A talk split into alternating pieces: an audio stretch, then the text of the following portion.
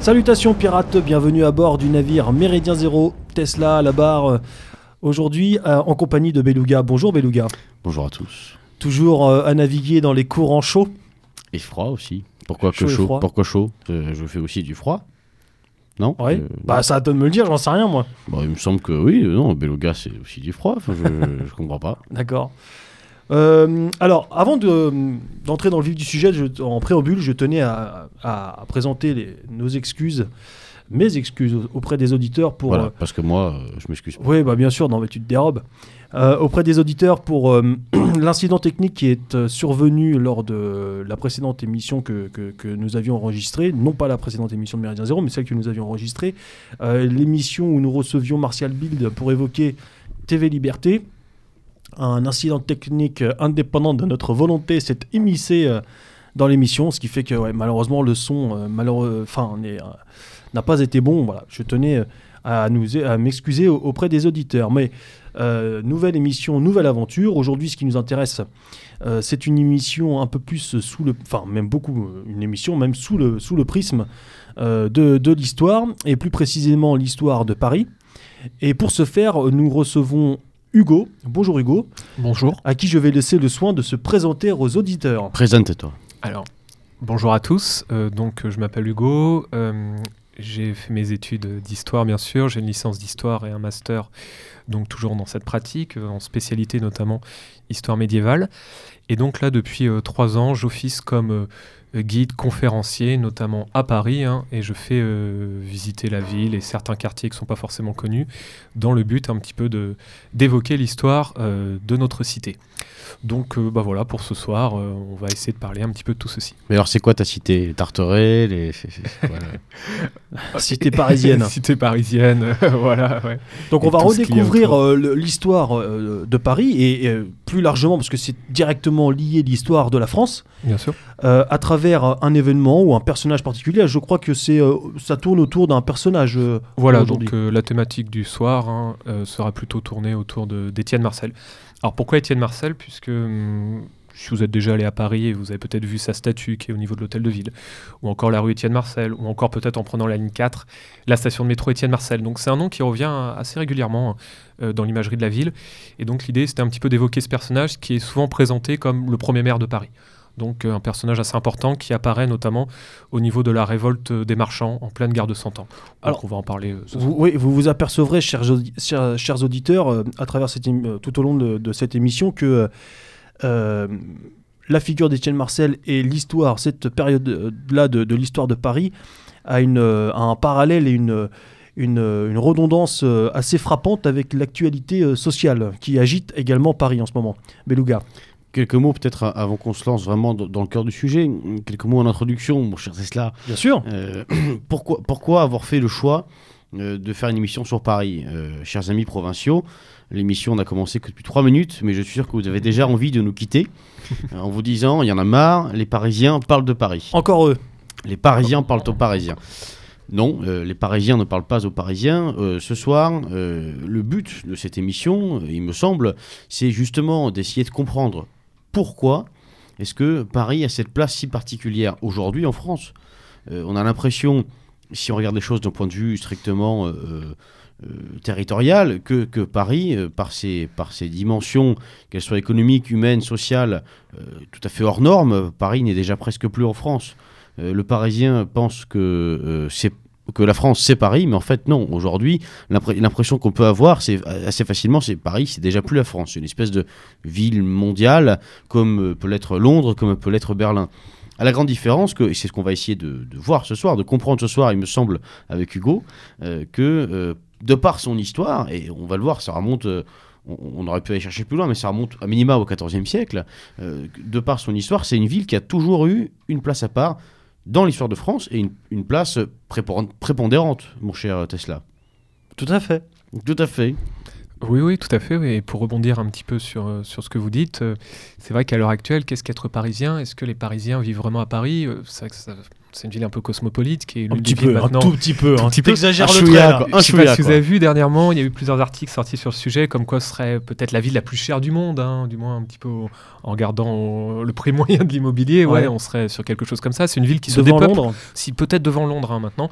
C'est une ville qui se dépeuple. hein. Paris perd des habitants chaque année. Oui. Pourquoi? Parce que le loyer est tellement cher qu'elle se vide. C'est pour ça qu'ils en font venir autant, peut-être, Euh, dans peut-être. Paris. Peut-être Les nouveaux habitants attendent sagement Voilà. au- au périph', euh, sur les périphériques euh, à, à la de, chapelle particulièrement. ouais. de Paris, attendent sagement que les logements se libèrent. Plus sérieusement, ah, donc une nouvelle fois, avant se, qu'on se lance pardon, vraiment dans le vif du sujet, chers amis, chers auditeurs euh, euh, provinciaux, ne, ne vous braquez pas en entendant le mot Paris. Au contraire, c'est ce soir ou jamais que vous allez enfin comprendre pourquoi vous détestez les Parisiens. c'est maintenant, les gars, c'est maintenant. Et chers auditeurs parisiens, ne vous braquez pas aussi, parce que je pense qu'il y a de nombreux auditeurs parisiens qui n'en peuvent plus de Paris. Ne vous braquez pas, vous verrez, vous découvrirez euh, euh, Paris sous un autre jour, sous un autre prisme, parce que s'il y a bien un, un bon côté à, retenir euh, euh, de cette ville, bah, c'est son... C'est qu'il y a un kebab tous les 100 mètres pour bouffer le soir. En quoi. plus de ça, ouais, c'est son, c'est son, euh, bah, c'est son, c'est son histoire, c'est son passé, c'est son, sa richesse architecturale, ses nombreux musées que l'on peut, que l'on peut visiter. C'est euh, bon, d'ailleurs à peu près la seule chose qu'il y a aujourd'hui à en tirer.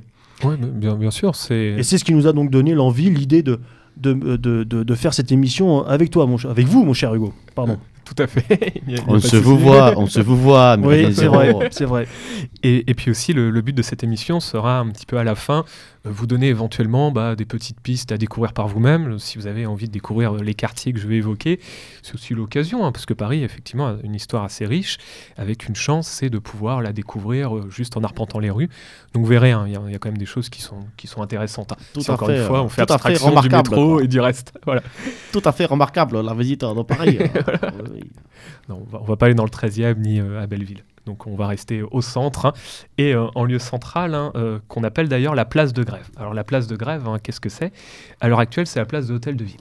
Alors pourquoi euh, je vais commencer en vous parlant de la place de grève Puisque euh, sur la place de grève, si vous vous baladez, hein, vous pourrez trouver donc la, statue d'Étienne Marcel. Alors une statue hein, qui est assez récente en réalité. hein. Elle a été euh, érigée en 1882. hein. C'est une commande voulue sous la Troisième République qui voulait donc rendre hommage à cette figure d'Étienne Marcel, puisque sous la Troisième République, on, a fait des symboles. Des symboles républicains, donc euh, c'est le, jour national, hein, 1880, donc le 14 juillet qui devient fête nationale, et donc Étienne Marcel hein, qui va être cette figure apparaissant comme le tout premier maire de la ville. Et donc, qui est Étienne Marcel? Alors, Étienne Marcel, hein, c'est quelqu'un qui va représenter le pouvoir bourgeois, et le pouvoir bourgeois de Paris. Alors, on ne connaît pas exactement sa date de naissance, hein, il serait né peut-être en 1302, 1303, peut-être 1310. hein. Bon, il y a un espèce de flou sur sa naissance, mais ce qui est sûr, c'est qu'il décédera en 1358. Alors, c'est un grand bourgeois qui est issu d'une famille assez célèbre, une famille de drapiers, des personnes qui, qui vendent des draps, dont les ancêtres étaient déjà des proches du roi Saint-Louis. hein, Déjà dans le tissu à l'époque. Exactement, voilà. Et qui vont euh, faire fortune justement en commerçant avec la Flandre hein, et donc hein, euh, vendant des draps. Et donc Étienne Marcel, hein, euh, le nom apparaît hein, notamment à partir de 1354 où il devient prévôt des marchands. Et il se trouve que prévôt des marchands, bah, c'est l'ancien titre de ce qui pourrait s'apparenter à l'heure actuelle au maire de Paris. C'est-à-dire c'est un personnage qui représente les intérêts des marchands, qui gère un petit peu euh, toutes les questions euh, de taxes ou euh, de trafic fluvial, hein, et donc qui a ce rôle extrêmement important. C'est-à-dire que la, la, la corporation des commerçants s'est constituée au vu de, de leur nombre grandissant? Et peut certainement de leur poids, de leur pouvoir grandissant, sachant que euh, euh, le commerce se faisait surtout par route, par voie maritime avec la Seine, Exactement. Euh, et, et- et donc euh, c'est là qu'est apparu donc le, le- le prévôt des marchands. Voilà, exactement. Alors c'est une fonction qui reprend effectivement ce qu'on appelle la, corporation des nautes, hein, les, navig- les navigateurs de la Seine. On a vraiment ce, pouvoir marchand qui, explose dès l'an 1000 à peu près. Mais la fonction de prévôt est notamment euh, nommée par le roi, c'est à partir de Saint-Louis. hein. donc on est autour de 1263 à peu près, où il y a vraiment cette fonction de prévôt, donc qui est élue tous les deux ans par les marchands de Paris qui représentent un petit peu leur intérêt. Donc c'est une forme de pouvoir indépendant, mais qui a aussi un petit peu cette fonction de, de s'occuper euh, bah, du commerce fluvial, des taxes, ce genre de choses. Donc il a plusieurs fonctions, notamment plutôt économiques. Et quand on, passe, euh, quand on parle de la place de grève, hein, cette place qui maintenant a été rebaptisée Esplanade de l'Europe, la place de grève, en fait, La, c'est- la- la place d'hôtel de ville a été rebaptisée Esplanade de l'Europe. tout à fait, Ah, pas tout ça. à fait, tout à Pas fait. mal. Ou Esplanade Pas de la mal. Libération, Ouais. mais Esplanade de l'Europe. On voit un petit peu les, les noms. D'accord. Et donc, en fait, à l'origine, on parle de place de grève parce que c'est ici que les navires déchargent leurs marchandises. Et donc, l'expression faire grève pourrait venir d'ici. C'est-à-dire, les Parisiens Ah attendaient, faisaient le piquet de grève. Et donc, on attendait à être embauché, en fait. hein. C'est-à-dire, on vendait notre force de travail à la journée. Et donc, euh, c'était là l'expression faire grève. quoi. Hmm, Donc, on a, on a toujours ceci. C'était aussi la place d'exécution. Mais ça, seulement le dimanche. C'est-à-dire la place avec Ah. toutes les activités économiques. Attention, pas tout, Attention, faut pas semaine, tout- hein, voilà. Ouais, genre on veut bien, on veut bien exécuter, mais mais que le dimanche. mais voilà, Voilà, pas exactement. déconner non plus. Faut pas déconner. Ah, non. Monsieur Guillotin, Voilà, reviens. T'aurais du boulot aujourd'hui, exactement. Surtout euh, à l'hôtel de ville. surtout à l'hôtel de ville. Oui, ça c'est de sûr. ouais. Donc voilà. Et il se trouve que euh, à l'heure actuelle, donc l'hôtel de ville hein, est euh, bah, historiquement depuis Étienne Marcel, hein, euh, ce qu'on appelait l'ancienne maison pilier, donc c'est la demeure du prévôt des marchands. Donc il y a un peu cette continuité. Elle avait pas, elle avait, elle avait pas la même tête qu'aujourd'hui. Non, l'hôtel. elle avait pas la même tête que C'est un bel qu'aujourd'hui. édifice aujourd'hui. hein. Ouais, totalement. Bah, il a été reconstruit, je crois, après la Commune. Il a dû être incendié pendant la Commune de 1871. Donc, euh, on est sur quelque chose d'un petit peu plus contemporain. Euh, donc voilà. Alors, euh, pour essayer d'évoquer quelques éléments de, de contexte, hein, on va voyager un petit peu dans le temps et parler notamment euh, de la guerre de Cent Ans. Donc, je ne sais pas si nos auditeurs sont familiarisés avec cette période, hein, mais je vais évoquer quelques éléments historiques hein, et essayer d'expliquer un petit peu quel va être ce rôle d'Étienne Marcel et pourquoi cette figure va-t-elle devenir aussi importante, du moins dans l'histoire de Paris. Alors déjà, première chose, c'est que euh, le pouvoir bourgeois euh, émerge euh, avec euh, vraiment ce qu'on appelle la crise de la féodalité, c'est-à-dire la, remise en question notamment de, la monarchie et dans un contexte un petit peu particulier qui sera associé un petit peu à, à ce qui pourrait s'apparenter à l'apocalypse, dans le sens où au milieu du XIVe siècle, on a à la fois une guerre, donc on appellera la guerre de Cent Ans, donc une guerre entre la France et l'Angleterre pour la, succession du trône de France, hein, où le roi Édouard III d'Angleterre a une prétention sur le trône de France et euh, le, pouvoir, euh, le pouvoir nobilaire va plutôt préférer euh, la famille des Valois, donc Philippe VI de Valois. Euh, on a la Grande Peste, hein, la Grande Peste noire hein, Mm. euh, de 1346-1347, qui va quand même décimer euh, quasiment 40% de la population des villes. Alors la ville la plus touchée sera notamment Venise, mais à Paris, c'est plus de 30% de la population quand même qui est décimée Je crois que c'est un tiers de la Ouais, population ça, c'est un européenne. tiers de la même, hein. population européenne, c'était un véritable carnage. hein. Ah, là, on est loin des, feu euh, Dieu. des 8000 morts en Syrie. hein. Ouais, ouais, exactement. N'empêche que Exactement. 30% de la population parisienne en moins, ça fait envie quand même des fois. Ah, Aujourd'hui, la peste, elle est noire aussi, ouais. Ouais, ouais, effectivement. effectivement ouais. Et d'ailleurs, il y a beaucoup de. À Paris, je sais pas si vous le savez, mais il y a à peu près 5 millions de rats. Donc il y aurait plus de deux fois le nombre de rats par rapport au nombre d'habitants. hein. Ouais. Et sinon, il y a combien de rongeurs? Il y a combien de rongeurs? Ah, Oh, oh, oh, oh. Faut relancer les ratonnades. Ah, c'est ça Oh, la- la- non, non, non, on non, arrête, non, on arrête, on arrête, on arrête, on on arrête, laisse on arrête. tomber. laisse tomber, laisse tomber. Pas d'humour. oui, donc période très trouble, très sombre. Et exactement, très trouble, très sombre, où d'ailleurs euh, euh, le, le- le pouvoir bourgeois, le peuple, hein, euh, il voit peut-être un signe de Dieu, un signe divin, comme quoi Mm. finalement on, on ferait mauvais chemin. Est-ce que ce serait le bon roi? Est-ce que ça serait la bonne monarchie? Est-ce que ce serait pas un signe de punition divine à cause notamment de, de cette succession? Donc on a à la fois la guerre, la famine, hein, la peste, et qui conduit à la mort. Donc on est vraiment dans ce contexte un petit peu d'apocalypse hein, qu'on retrouverait notamment dans l'Évangile selon Saint Jean, vous savez, les quatre cavés de l'apocalypse. Et donc dans ce contexte, bah, notamment euh, le roi fait face aux incursions anglaises, hein, et on a une célèbre bataille qu'on appelle la bataille de Crécy, donc 1346, hein, où les troupes françaises se prennent une, une déculottée, si on peut dire, hein, face aux troupes anglaises. hein. Crécy qui se trouve, je crois, en Seine-et-Marne, non C'est pas Euh, ça? Oui, c'est ça, exactement. Voilà. Donc et Pas très très loin de Paris, une cinquantaine très de kilomètres de Paris, Ouais, je ouais. crois. hein, C'est euh, ça, exactement. à Et vérifier. savez, ce sont... Je crois que c'est une station-service maintenant. Une station-service Ouais, je crois qu'il y a une. Bon, bref. Ah bon, j'en sais rien. Ah, bah, je ne sais pas non plus, mais ouais, effectivement. Et donc, hein, euh, Donc le- les Anglais sont aux portes euh, de les Paris. Anglais sont aux portes de Paris et le, et le roi Philippe VI est, est contraint de fuir. Donc déjà, la, la- la royauté euh, se retrouve dans une situation un petit peu, un petit peu particulière hein, où elle est entachée de mauvaise réputation, d'une mauvaise image à cause de la couardise hein, du roi Philippe VI. Et son, son successeur, hein, son héritier, euh, le roi Jean II, qu'on appellera le Bon, hein, euh, devra un petit Bon. peu, voilà, devra Jean II le Bon, hein, devra redorer un petit peu cette image euh, de, la, de la monarchie. euh, voilà, C'est son fils? Exactement.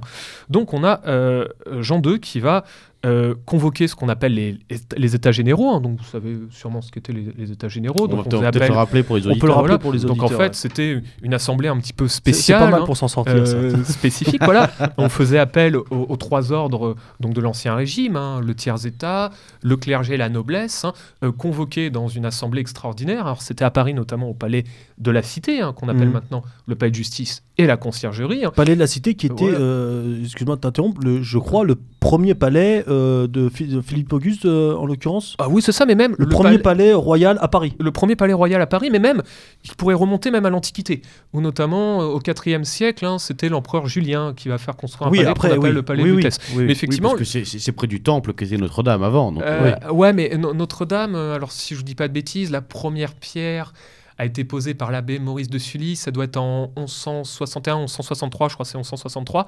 Donc effectivement, Notre-Dame, c'est le 12e siècle, c'est-à-dire l'île de la Cité a, a été à l'origine le siège du pouvoir politique avant même le siège du pouvoir Mhm, spirituel. mhm.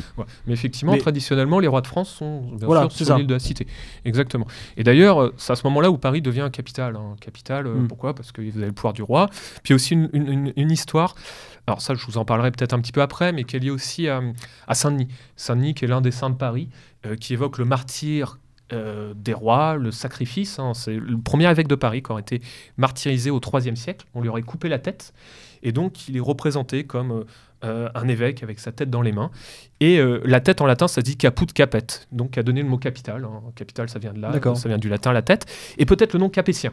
Capétien, et on peut avoir plusieurs origines étymologiques, soit la cape, soit caput capet, la tête. Et Mhm. donc Saint-Denis, bah, naturellement, c'est le saint des rois de France. D'ailleurs, c'est pour ça que le cri traditionnel des rois de France, c'est Montjoie Saint-Denis. Voilà, Montjoie Saint-Denis. Et c'est pour ça que les rois de France enterrés à l'abbaye de Saint-Denis. Mhm. Et donc ce Saint-Denis, bah, il a un peu cette double étiquette, c'est-à-dire à la fois ce Saint de Paris, qui est d'ailleurs qui est présent sur Notre-Dame, vous avez la rue Saint-Denis, donc c'est l'un des saints de Paris, le premier évêque de Paris, mais aussi le Saint des rois de France. Donc vous voyez, Paris Ah, il y a beaucoup de saints même rue Saint-Denis hein, en ce moment à Paris. Beaucoup de saints. Effectivement, surtout Bravo, à côté bravo, rue bravo, Blondel, hein, si vous allez rue Blondel.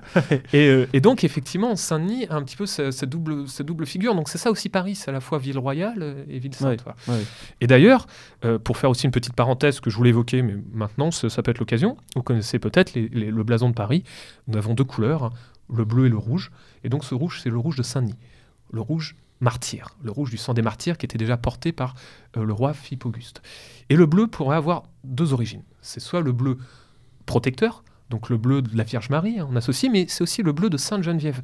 Sainte Geneviève, c'est une autre sainte associée à Paris qui aurait protégé la ville pendant les invasions des Huns, euh, des Goths, euh, sous l'Antiquité. hein. Des deux, euh, des trois. Voilà. Donc en fait, euh, les couleurs de Paris euh, sont associées un petit peu à cette double sainteté, si on peut dire. hein. On a à la fois la protection de Sainte-Geneviève et aussi le rouge de Saint-Denis.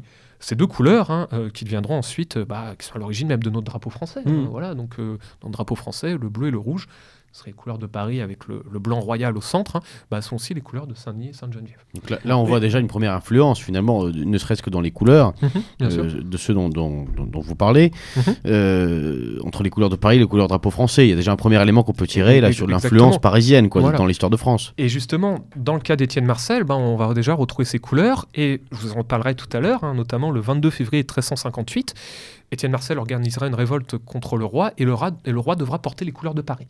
Donc dès ce- cette époque-là, on va obliger un petit peu le roi à faire allégeance à Paris, comme le fera plus tard euh, Louis XVI, hein, bien sûr, où il marquera en signe un petit peu d'accord, il portera la, co- la cocarde, et donc on mettra cette cocarde bleue et rouge hein, sur le blanc royal. Pour symboliser aussi que le roi s'occupe de Paris, et le roi revient à Paris. C'est-à-dire, il, il refait de Paris sa résidence, puisque avant le roi était à Versailles depuis Louis XIV. Voilà. Donc j'espère ne pas vous avoir trop perdu, mais voilà. Ah non, non, pas du tout. Mais toutes pour retrouver le fil, donc on était euh, à- suite à la bataille de Crécy, Voilà. cette Et donc- assemblée euh, Voilà, c'est exceptionnelle. ça, les, les- les états généraux exactement, donc de- déjà 1356. hein. Moi, je suis sûr, tu nous as pas perdu. Je suis sûr que les auditeurs prennent des notes. voilà, j'espère. voilà. Et donc le roi Jean d'Olbon, il, il convoque les états généraux pour, euh, bah, pour trouver des financements, pour euh, lever des nouveaux impôts, pour euh, dévaluer la monnaie, et surtout euh, euh, un accord pour euh, mobiliser 30 000, 30 000 hommes, hein, donc de l'argent pour pouvoir payer des troupes, pour euh, chasser les Anglais, notamment euh, dans la région aquitaine, hein, au, au sud de, de Poitiers, et notamment euh, le prince noir, hein, qui était l'héritier de la, la couronne d'An- d'Angleterre, et Ah, qui menait des contingents euh, voilà, dans, dans cette région. Déjà. Nous y voilà. Le problème, c'est que tout comme la bataille de Crécy, bah, la bataille de Poitiers va être un désastre. hein. Euh, les, les forces françaises vont se retrouver acculées, euh, euh, ça s'appelle, balayées un- par les, ar- les archers euh, euh, anglais, qui étaient armés de grands arcs, hein, qu'on appelait les, les longbows. Et donc, bah, le, le roi Jean de Lebon subit une, une colossale défaite, sauf qu'à l'inverse de son prédécesseur, euh, Philippe VI, le roi Jean de Lebon refuse de se rendre hein, et surtout de fuir. Donc en fait, il, se- il se bat un petit peu jusqu'au bout hein, et euh, avec son l'un de ses fils hein, qu'on appellera Philippe le Hardi, à ne pas confondre avec Philippe III. Et donc hein, euh, bah, le roi euh, se retrouve prisonnier par les Anglais. Voilà, donc le roi est fait prisonnier. Good game, Voilà, yeah. exactement. Donc, euh, c'est un petit peu la crise euh, dans le royaume, hein, euh, crise politique. Alors, pour autant, euh, le roi a quand même les honneurs de, euh, de s'être battu jusqu'au bout. Euh, D'ailleurs, le, le prince noir euh, lui donnera un petit peu tous les honneurs, donc il est enfermé dans, dans quand même des bonnes conditions, avec, euh, avec des membres de sa cour qui ont eux-mêmes été euh, faits prisonniers pendant, pendant la bataille. Ouais, c'est pas Guantanamo, quoi. Euh, voilà, c'est ça exactement. Mais pour autant, euh, bah voilà, c'est un petit peu la crise politique parce qu'on se retrouve sans roi. Donc, euh, comment faire? Comment faire? Et là, euh, Il y a- il y a- enfin, pour qu'on comprenne, il n'y a, pas un vice-roi? Enfin, bah, justement, si, si. Alors, alors, traditionnellement, on a ce qu'on appelle le régent. Donc, le régent, alors ça peut être le régent ou la, ou la régence, hein, ou la régente. Euh, en fait, euh, c'est euh, quand le roi soit est trop jeune pour gouverner, on fait appel à la reine ou à l'oncle ou, ou quelqu'un proche de la famille hein, qui est apte à gouverner. Et là, dans, son, ca- dans ce cas-là, bah, c'est son, son fils aîné, hein, donc le dauphin qu'on appelle Charles. Alors le dauphin, c'est Ah. le nom donné au prince, hein, au Nous- futur roi. Nous, on a le qui, a- beluga. qui, et- qui a ce, qui a ce titre en fait. Et donc, euh, bah, on a le, le dauphin Charles qui a alors tout juste 18 ans et qui va devoir un petit peu bah, régler ses affaires politiques alors que pourtant son, père a été fait prisonnier par les Anglois. Donc, que va faire euh, Charles? Bah, De la même manière que son père, il va euh, lever les États généraux, convoquer les États généraux, comme on dit à cette époque. Alors, il, se dépêche, hein, il fait ça donc euh, un mois plus tard, le 17 octobre 1356. Et donc, le but de ces États généraux, c'est encore une fois bah, euh, à la fois euh, trouver de l'argent pour mobiliser des troupes et essayer de, chasser les, Anglois et essayer de reprendre un petit peu pied sur le royaume. Mais à ce moment-là, bah, lorsque les États généraux sont, convoqués, on a plusieurs personnages qui vont s'opposer au roi. Donc ces personnages ce sont bien sûr Étienne Marcel, dont je vous ai déjà parlé, donc qui est prévôt euh, des marchands, euh, donc c'est son deuxième mandat, hein, et euh, un personnage qui s'appelle Robert Lecoq, hein, qui est l'évêque de Lan. Et Robert Lecoq, il défend un personnage qui s'appelle Charles le Mauvais. Alors Charles le Mauvais, c'est un individu hein, qui a été écarté de la couronne, mais qui est l'un des descendants de Philippe le Bel, donc du roi Phi- Philippe le Bel, et qui a des, des prétendances, des prétentions, pardon, excusez-moi, sur la couronne de France. Donc Charles le Mauvais est euh, un noble hein, qui revendique la couronne de France hein, et qui a été fait enfermer par Jean d'Olbon pour sédition et qui là a ses soutiens qui interviennent aux États généraux. Qui est défendu par un évêque. Quand même. Exactement, qui est défendu par un Ce évêque. qui, ce qui, à l'époque n'est n'est quand même pas rien. Elle n'est pas rien, surtout l'évêque de, de Lan qui est, qui est extrêmement puissant et qui a un- euh, une forte influence, notamment sur la noblesse française. Quand Étienne Marcel, lui, il représente le tiers-État.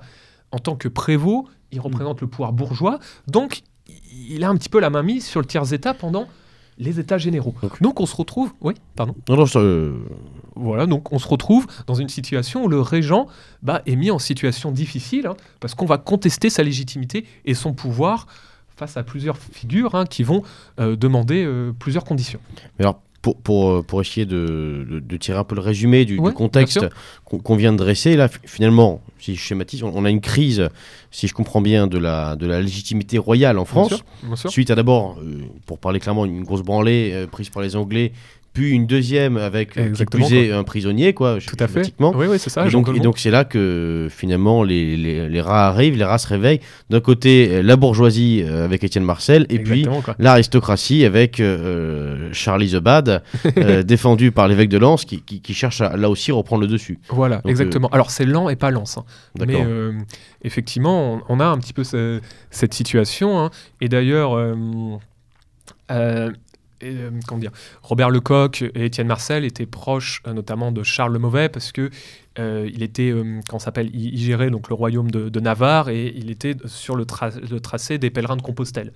Et donc comme Étienne Marcel faisait serment de faire régulièrement le pèlerinage de Compostelle, bah, passant par la Navarre, il était devenu proche notamment de, de Charles de Navarre qu'on appelait Charles le Mauvais. Et donc pendant ces états généraux, Étienne Marcel va mettre des conditions euh, dans la levée de fonds et notamment la, levée de, nouveaux impôts. Hein. C'est la condition va être de libérer euh, Charles le Mauvais. Donc il veut faire libérer Charles le Mauvais euh, pour que le, tiers-État et, notamment bah les États généraux acceptent les conditions voulues par le, Charles, le prince Charles qui sera le futur Charles V. Que va faire le roi, enfin le futur roi, hein, que va faire donc le prince, le prince Charles? Bah, il va essayer de, de, négocier un petit peu, il va prendre du recul, il ne va pas tout de suite accepter les, doléances des États généraux, et donc il va s'enfuir de Paris. Hein. Il va s'installer notamment euh, plutôt à l'est, hein. il va aller du côté de Metz, où là il va faire d'ailleurs... Oui, pardon Pardon, mais c'est une vraie fuite? Euh, C'est pas vraiment une fuite, en fait. Il va... Euh, prendre son temps, il va prétexter ah notamment une, demande, enfin un, accord à, passer. C'est, je veux dire, son intégrité n'est pas forcément mise en cause. Oui, oui, ça reste le taulier quand même. Ça reste, ça reste le taulier. Et justement, on, on, quand même, on, accorde en tout cas le, le, le, quand s'appelle le, gouvernement du royaume au régent. Hein. Donc il a quand même cette légitimité. Après tout, c'est quand même le, fils du roi.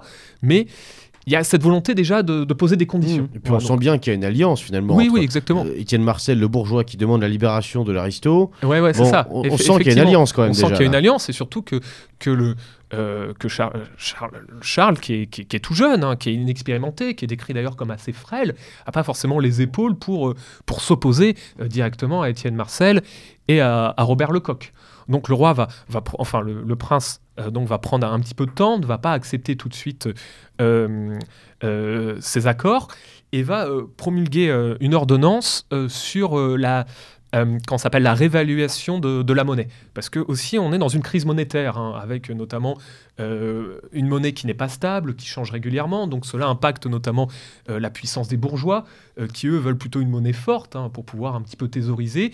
Et là on est un petit peu dans, ce contexte. Aussi Étienne Marcel hein, va faire pression et va demander au roi de reconvoquer les États généraux parce qu'on est dans une situation un petit peu statu quo où le, royaume est ingouvernable et, on ne peut pas, on ne peut pas, en, s'appelle, euh, gérer cette crise. Hein. Et notamment, euh, ces nouveaux États généraux donc aboutiront par le, 3 mars 1357 par euh, la, la, proclamation de ce qu'on appelle la grande ordonnance. Donc, qu'est-ce que la grande ordonnance? En fait, c'est une tentative de brider le pouvoir royal c'est-à-dire une tentative de euh, brider l'absolutisme royal, hein, euh, calqué notamment sur le modèle euh, anglais de la Magna Carta. Peut-être vous connaissez hein, la grande charte de, 1215, hein, c'est le prince Jean les juristes, les juristes ah, Les juristes connaissent, connaissent sûrement très bien. C'est en gros la noblesse anglaise qui a profité du fait que le prince Jean était pareil, en situation un petit peu affaiblie, pour leur imposer des grandes conditions, ce qu'on appellera la grande charte de 1215. Et là, de la même manière, on va parler de la grande ordonnance, donc la grande ordonnance de 1357, avec 61 points, hein, euh, où euh, le roi va, enfin le, prince encore une fois, le, régent, euh, va devoir se séparer de, ses conseillers, va devoir remettre un petit peu son pouvoir sous tutelle, hein, et donc Étienne Marcel veut mettre le roi sous tutelle, c'est-à-dire c'est le pouvoir bourgeois, c'est la, la, noblesse qui va un petit peu gérer les affaires d'État, où le roi ne va devenir finalement qu'une figure de façade. Donc euh, cela va, durer euh, quelques mois. Le, roi n'a pas, vraiment le choix, hein, à condition toujours qu'on ne libère pas Charles le Mauvais, donc ça fait partie un petit peu des conditions. Mais en retour, le roi Jean de Lebon, qui est lui prisonnier en, Angleterre, va refuser cette ordonnance, parce qu'il sent un petit peu le piège, hein, et il la désapprouve. Et il ordonne... Euh, de euh, baisser les impôts et de ne pas euh, augmenter un petit peu les taxes. Et donc le roi euh, va, se, va être soutenu par le clergé, qui est plutôt content que les impôts n'augmentent pas, et va notamment trouver un soutien notamment de, de la part un petit, peu, un, petit peu, un petit peu du peuple et de, certains, de certaines corporations. Et donc il y a un espèce de, de double jeu, où d'un côté le roi Jean de Lebon est en détention, mais a quand même le prestige, hein, le prestige royal de ne pas s'être rendu, d'être toujours euh, quelqu'un euh, d'honorable. Hein. Et d'un côté, euh, bah, Étienne Marcel qui essaye un petit peu de, manigancer pour bah, pour mettre le pouvoir sous tutelle. Alors suite un petit peu à, cet échec finalement de la grande ordonnance, puisque les, les conseillers bourgeois ne vont pas réussir à, gérer le pays, et le pouvoir des marchands va un petit peu euh, se retrouver dans une situation compliquée où on est dans un pays ravagé par, des bandes armées, ravagé par des mercenaires qui, qui attaquent les villes et dont le pouvoir ne peut les défendre, hein, parce qu'on est un petit peu dans cette situation de statu quo. Et donc, que va faire Étienne Marcel et Robert Lecoq? Bah, Ils vont faire libérer Charles le Mauvais. Donc Charles, Charles, le Mauvais est libéré et donc va marcher sur Paris avec des contingents de troupes, des mercenaires, des, des contingents anglais qui n'avaient pas été payés pour faire un petit peu un coup de force et euh, dans cette tentative, on va essayer de, le mettre sur le trône, en fait. Et, là, il s'est passé combien de temps depuis l'arrestation de Jean Lebon? Alors là, il s'est passé euh, une année. Hein. Une année. C'est en fait, comme je vous dis, euh, Jean de Lebon, c'est fin septembre 1356. Hein. Donc les premiers états généraux, c'est un mois plus tard. Puis ensuite, mm. la grande ordonnance c'est, comme je vous dis, c'est le 3 mars 1357. Et là, on est déjà en novembre 1357. Donc ça fait déjà une année que, le roi est en captivité. Voilà. Donc euh, j'espère euh, euh, pour l'instant que bah, voilà, vous arrivez un petit peu à me suivre. Donc Charles débarque. Voilà, exactement. Donc on a Charles, le mauvais, qui, débarque et qui fait, qui, fait, qui fait pression. Et donc, bah, le, prince Charles, c'est qu'il est, qu'il est vraiment en, en, difficulté. Hein. Mais on a le roi Jean de Lebon qui va conclure un accord avec les Anglais qu'on appelle le traité de, de, Londres. Alors le traité de Londres, est, conclu euh, donc en en janvier, excusez-moi, janvier 1358, hein, et donc euh, il définit les accords de la rançon, c'est-à-dire les Anglais demandent une rançon énorme pour que le roi soit libéré. Et donc euh, cette rançon, c'est l'équivalent de, 4 millions de pièces d'or, hein, donc c'est absolument énorme. les accords du traité de Londres aussi demandent une cession de, notamment du territoire en Aquitaine qui reviendra à l'Angleterre. Donc on morcelle le royaume de France et on donne donc une partie du royaume aux, aux Anglois, hein, ce qui leur revenait euh, soi-disant historiquement de droit. Et aussi hein, le roi, euh, le roi d'Angleterre hein, euh, continue d'avoir les prétentions sur le royaume de France. Donc on ne l'oblige pas, à travers ce traité, à, mettre un terme à ses prétentions, c'est-à-dire mm. ce traité est juste un accord, entre guillemets, un petit peu de paix, et surtout la volonté du roi Jean de Bonde d'être toujours présent sur la place publique, c'est-à-dire un petit peu de contrebalancer bah, euh, cette tentative, un petit peu de coup d'État euh, menée par, par Étienne Marcel, menée par Robert Lecoq et surtout Charles le Mauvais, qui a un petit peu ses, prétentions. Et donc, euh, le, roi, enfin le, prince Charles, Charles, donc le prince Charles, hein, donc le fils de Jean de Lebon, va revenir à Paris et promulguer un discours, notamment au Halles, hein, le 11 janvier, où il exhorte un petit peu le, peuple parisien, il exhorte le peuple le bourgeois à le soutenir, il demande bah, justement qu'on lève des fonds pour défendre Paris, parce que Paris est quand même assailli, Paris euh, risque euh, de tomber. Hein. Et de la même manière, le lendemain, Étienne Marcel fait aussi un, discours pour essayer de récupérer le pouvoir bourgeois. Et voyant qu'il perd un petit peu le, contrôle, tu vas faire Étienne Marcel, bah, il va tenter un coup de force. C'est-à-dire, il va attaquer directement la monarchie au palais de la Cité. Et c'est ça l'événement le plus marquant. C'est là que Paris commence un peu à se, à eh, Exactement. C'est là où Paris commence vraiment à se révolter parce ah bah, que. Pour, euh, pour, ce faire, euh, moi je, je, je, te propose d'illustrer cette, euh, ces propos-là par une musique. On va se faire une première pause musicale, mon cher Hugo. On avait, on avait, on avait retenu un, une reprise de, de, Peste Noire de la chanson de, de, Victis qui s'intitule 1871. Donc Paris, euh, Paris sous la révolte, Paris sous la colère. Euh, voilà, Peste noire, 1871. On se retrouve juste après.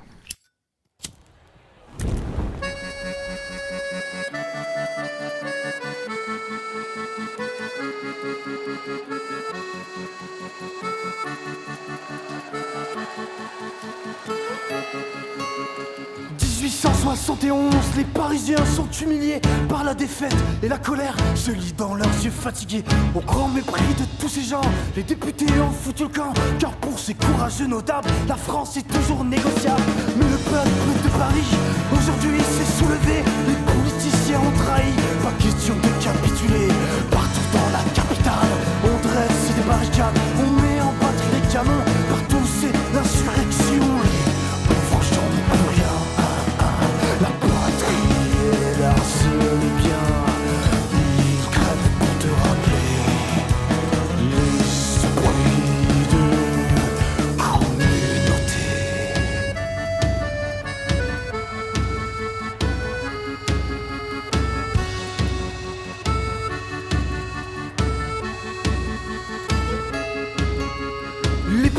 le pavé, il n'y a plus de gouvernement. Mais la commune est proclamée, c'est le retour du printemps. Pour quelque temps, Paris se grise, on oublie le pouvoir central, on rêve de justice sociale, on chante le temps des cerises. Mais pour tirer toute sa clique, fallait faire taire la populace. C'est une ces bonnes femmes hystériques, fusillées si que dans leur grâce. Partout dans la capitale, on dresse des barricades, on met en patrie des canons. Partout c'est l'insurrection, les gens n'ont plus rien.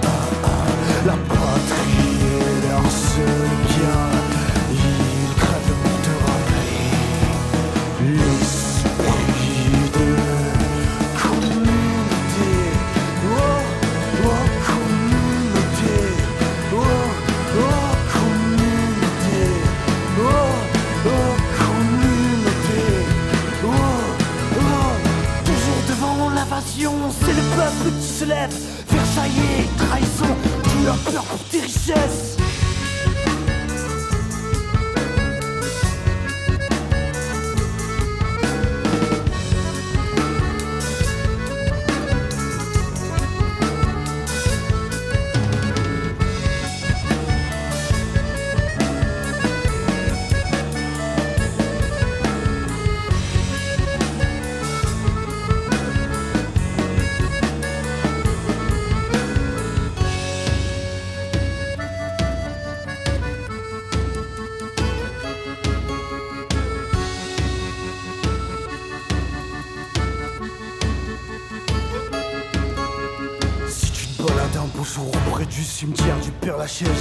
Pas d'aller faire un tour au pied du mur des fédérés. Ici, les gars de la commune ont fredonné leur dernier chant et leur corps dans le sang. On chez les fosses communes. Les bourgeois n'ont plus à trembler depuis ce joli mois de mai.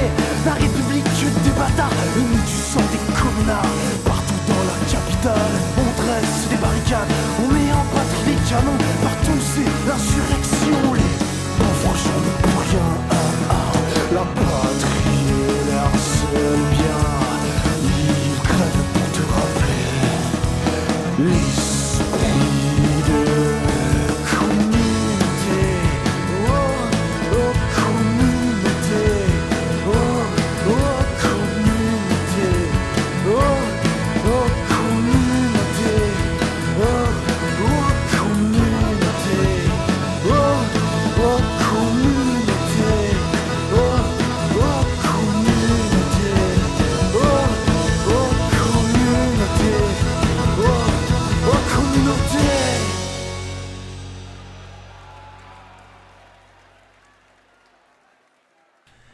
Bien de retour, chers auditeurs, après cette pause musicale pour euh, évoquer, continuer à évoquer ensemble avec, euh, avec Hugo euh, cette période de l'histoire de Paris qui, bon, déjà dans, un, dans, cette première partie, il y avait largement de quoi le faire et vous le verrez aussi dans cette deuxième partie.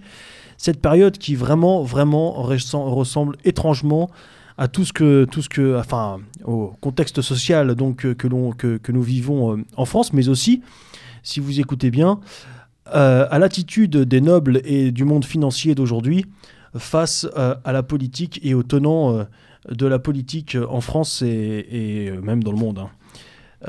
Fi- Finalement, on va voir que Bernard-Henri Lévy, euh, en quelque sorte, est un Étienne Marcel, est un moderne. bon, non, ouais, j'aurais pas dit Bernard. Peut-être pas non plus, je pense que Bon, je, Bernard refer- Lévy- je referme la parenthèse. Je, Je pense que. Bernard-Henri Lévy n'a pas, n'a pas la stature, ni la carrure, ni même l'intelligence. hein. Je pense qu'Étienne Marcel était quand même un personnage un Ah, peu plus Bernard-Henri d'envergure Lévy, que Bernard-Henri Lévy. on s'en fout. Bernard-Henri Lévy, c'est bon, c'est le caniveau, quoi. Bah oui. Alors, euh, Alors, donc- on s'en- était arrê- ar- arrêté au moment où Étienne Marcel décide bah ouais, euh, d'attaquer. c'est ça, de, de faire un coup de force. hein. Donc, c'est le, le 22 février euh, 1358, hein, où avec l'aide de 3000 Parisiens, il va prendre d'assaut hein, le palais de, euh, de l'île de la Cité, euh, ce fameux palais qu'on avait évoqué euh, en introduction. hein. Et donc, hein, euh, ce jour-là, les, deux proches, euh, notamment du prince Charles, vont être assassinés sous ses yeux. hein. Il va être d'ailleurs couvert de sang. Donc, Jean de Conflans et, Robert de Clermont. Et le roi va, de peu échapper à, l'exécution, va de peu échapper à l'assassinat. Et euh, c'est Étienne Marcel en signe d'humiliation. C'est pas le roi là, c'est le prince. Oui, c'est le prince. Voilà, excusez-moi, souvent j'utilisais un petit peu ces, ces deux termes, mais effectivement, c'est le prince, c'est le régent, puisqu'il n'est pas encore roi. Et donc, euh, en signe d'humiliation ultime, Étienne Marcel va forcer le prince Charles a porté les couleurs de Paris. Donc ces fameuses couleurs dont je vous ai déjà euh, parlé, hein, il va lui faire porter son, euh, son chaperon, donc euh, son espèce de coiffe, hein, des deux couleurs, hein, le bleu et le rouge, montrant que le prince maintenant est sous la tutelle de Paris. Donc en fait, c'est ce pouvoir bourgeois qui s'est emparé un petit peu du pouvoir et qui a mis en difficulté le prince. Le prince et, à travers lui tout le royaume. tout le royaume, c'est ça, tout, tout, ce symbole, tout ce symbole. Alors voilà, donc le, voilà, le, prince échappe de peu à, l'assassinat, mais euh, Étienne Marcel ne le fait pas assassiner puisqu'il pense pouvoir le contrôler. Encore une fois, on est euh, sur un prince qui est, tout jeune, hein, euh, qui est assez frêle, qui est issu de cette famille des Valois. Donc en fait, Étienne Marcel ne, veut pas l'assassiner pour le mettre un petit peu sous son contrôle. Hein. C'est-à-dire, il pense clairement que, que, le roi maintenant va suivre un petit peu ses, doléances et donc il va pouvoir un petit peu le, le contrôler. Et imaginez, on est quand même sur quelque chose d'assez impressionnant. On peut vraiment parler quasiment de, de révolte ou du moins de révolution, parce que c'est un personnage qui est un bourgeois, un espèce de drapier, qui maintenant se permet de, de, de, de s'opposer euh, au, pouvoir monarchique, qui se permet de, de comme ça de lever les, états généraux, qui se permet un petit peu de dicter la ligne de conduite des marchands de Paris. Et donc on est dans cette situation euh, euh, très très compliquée. Mais la particularité, c'est que... Pardon, mais est-ce qu'on est qu'on sait comment a accueilli euh, euh, le, comment le peuple parisien a accueilli cette initiative d'Étienne Marcel? Alors, c'est un, petit peu, un petit peu compliqué parce que euh, le peuple était plutôt, plutôt derrière Étienne Marcel parce qu'il il, défendait un petit peu les, intérêts des, euh, petits commerces, euh, des, choses comme ça. Il, il, euh, va notamment. C'était un poujade, le gars, en fait. Il y, a un peu ce côté-là, ouais, effectivement. Il y a un côté un peu poujade. Parce que, notamment, lors d'un lever des impôts, il va plutôt se ranger du côté du peuple. Et vous le verrez un petit peu plus tard, Étienne Marcel va s'allier notamment avec quand s'appelle euh, Guillaume Carl, qui menait des, jacqueries. Donc, il faisait partie un petit peu des, des jacques. C'était en fait des, paysans qui prenaient d'assaut le château du seigneur local, qui portaient la tenue de Jacques. Hein. et c'était un petit peu des insurrections paysannes. Et Étienne Marcel, voyant un petit peu que la noblesse va plutôt rallier euh, le pouvoir royal va essayer de trouver des alliés, euh, euh, d'une part, à un moment chez les, chez les paysans, même si les intérêts sont très divergents, parce qu'Étienne Marcel, c'est quelqu'un qui, qui, lui, bah, ne suit que ses, intérêts. C'est une des plus grandes fortunes de Paris. C'est un commerçant. C'est un commerçant, voilà. Et donc, lui, il veut, il veut garder cela. Et donc, c'est là un petit peu. Et c'est pour ça que ça va forcément mal finir. C'est un point qui est important, quand même, parce bah. que depuis tout à l'heure, on parle d'Étienne Marcel, on parle de ses, de ses, actions constatées objectivement, mais. Bien sûr quel est son intérêt? Est-ce qu'il est uniquement financier? C'est quand même difficile à croire parce qu'il il, mhm. prend, il prend beaucoup de risques là, Étienne Marcel. Il, prend, il prend beaucoup de risques. Parce que là, là, quand même, bon, il y a beaucoup de choses qui réussissent, mais il prend aussi le risque de, de se faire. Bah ouais, exactement. De se faire trancher la gorge. De se faire trancher la gorge, exactement. Exactement. Et en fait, euh, c'est vrai qu'elles sont ça que pour l'argent. Pas, non, pas que, pas, pas, que pour l'argent, c'est juste que, encore une fois, il y a cette influence qu'on retrouve chez les anglo-saxons, il y a vraiment cette influence autour euh, notamment de la Magna Carta, c'est-à-dire la, volonté en fait de, faire une monarchie constitutionnelle où lui aurait un petit peu un rôle, un rôle important à, suivre en tant que conseiller ou en tant que, que dictant un petit peu le, pouvoir. Donc il y, a un petit peu ce côté-là, c'est-à-dire vraiment euh, la remise en cause de l'absolutisme, la remise en cause un petit peu. Euh, euh, c'est un, révolutionnaire, un révolutionnaire, Étienne. Il y, a ce côté-là, ouais, effectivement, il y, a ce côté-là. Il y a vraiment ce, côté s'inspirer des, Britanniques et vouloir mettre la, monarchie sur sous tutelle. Et c'est pour ça d'ailleurs. Il est seulement inspiré ou il est franchement aidé par les Britanniques? Plutôt, inspiré parce que, encore une fois, les, Britanniques préfèrent justement, c'est ce que fait euh, Jean de Lebon. Jean de Lebon préfère euh, reprendre la main et c'est pour ça qu'il y a le traité de Londres, hein, justement pour éviter que les Britanniques ne se mêlent un petit peu de ces histoires. Et c'est pour que, pour les Britanniques, ils ont tout intérêt à que l'interlocuteur reste le roi Jean de Lebon. Parce que comme il est en détention, bah, il faut payer il faut payer, il faut payer 4 euh, millions de 4 millions de pièces d'or plus un traité qui est très très dur. Donc eux pour les Britanniques, ils ont tout intérêt à ce que euh, le roi Jean de Lebon reste reste au pouvoir. Donc ouais, c'est assez compliqué cette période. Hein. Il y a un petit peu des alliances dans tous les sens. Hein. Et, euh, et, typiquement ça, ça, ne va, ça ne peut que, mal finir. Mais, mais le prince Charles manque de peu de se faire assassiner. Et s'il ne se fait pas assassiner, justement parce qu'Étienne Marcel veut mettre la monarchie sous tutelle. Alors le, prince Charles, qui est quand même assez, assez, poétiquement assez, assez, assez intelligent, assez malin, il va, il va réussir à, à s'appelle à, s'enfuir, à, notamment organiser des, états généraux euh, à Compiègne. Il va s'installer un petit peu euh, dans la région à l'ouest et il va organiser avec l'aide notamment bah, euh, des, familles nobles et fidèles au roi, organiser un petit peu l'attaque de Paris. Donc il va organiser le siège de Paris et notamment le 18 avril, Paris se, prépare au combat. Donc on va se retrouver un petit peu dans cette, commune en fait. Hein. La commune peut déjà être créée à cette époque-là, c'est-à-dire Étienne Marcel va euh, faire fortifier la ville, il va payer de ses propres deniers une fortification dans Paris, on va faire construire des fossés, et les Parisiens vont essayer de, de s'opposer au, pouvoir du, au pouvoir du roi qui, qui lui-même hein, va essayer d'assiéger la ville. Donc avec 500 ans d'avance, quasiment. Voilà. On a, on a, déjà un exemple d'une ville qui se soulève, qui exactement, se, qui se met en autodéfense. Exactement. Et, et, pour Paris, là, si je peux faire une parenthèse, euh, c'est important parce que notamment, comme on l'a dit au début, le roi vit plutôt sur l'île de la Cité, et suite à cet épisode, bah, il va, il va s'enfuir de Paris et s'installer plutôt à l'est. Alors on a la résidence à Vincennes, mais on a aussi ce qu'on appelle euh, le logis royal de Saint-Paul, qui est dans le Marais. Alors maintenant, euh, vous pouvez plus trop le voir parce que c'est le village Saint-Paul, c'est-à-dire c'est plus un quartier d'antiquaire. Mais euh, le roi s'installe en dehors de Paris, c'est-à-dire à la limite de Paris, parce qu'il craint les Parisiens. Il, déteste Paris. Il a dépassé Varennes cette fois-ci. voilà, c'est ça. Et en fait, Paris, c'est toujours cette ville qui s'est quand même un petit peu opposée au, pouvoir du roi. C'est pas pour rien que le roi Louis XIV s'est enfui à Versailles, c'est pas pour rien que enfin voilà, on a eu plusieurs exemples comme cela, qui s'opposaient à Louis XVI, que voilà, dès cette époque-là, pareil, Henri IV a assiégé Paris, euh, dès cette époque-là, le, roi se méfie de Paris, il va s'installer, et l'origine même de la Bastille, hein, c'est cela, alors on en parlera peut-être dans une autre émission haute, mais, la Bastille, à l'origine, euh, elle sert à, protéger le roi de Paris, hein, elle, défend le roi, parce que le roi, euh, il, craint, Paris. Donc effectivement, on a, on a ceci, c'est ça que je trouve assez intéressant.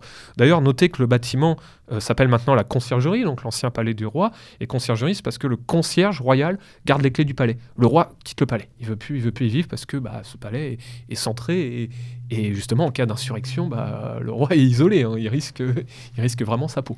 Donc là, là à, travers ce que tu dis, on a quand même l'image d'une ville euh, qui, qui, à travers les siècles, aura toujours été une espèce de mm. détonateur. Totalement. Il y, y, a une raison à ça, c'est que Paris, c'est un carrefour, c'est un carrefour commercial avec la Flandre et autres. Euh, c'est euh, à cette époque-là la ville la plus peuplée d'Europe, hein, et même à la Révolution française, ça sera aussi l'une des villes les plus peuplées au monde. Hein. Enfin, au monde, je ne sais pas, mais en tout cas en Europe, c'est une ville qui a une puissance démographique énorme. Hein. Et puis aussi, bah, ce pouvoir des marchands, ces notes, ces corporations sont extrêmement puissantes. Donc il y a vraiment un système de contre-pouvoir à Paris. Et euh, voilà, lors de la, Fronde, ce sera la même chose. Lors de la Révolution française, on a un, on a un petit peu cela. Après, la particularité d'Étienne Marcel, c'est, comme je vous dis, c'est un peu cette tentative, mais en retour, il y a, y a, pas mal de forces qui vont un petit peu se retourner euh, contre lui.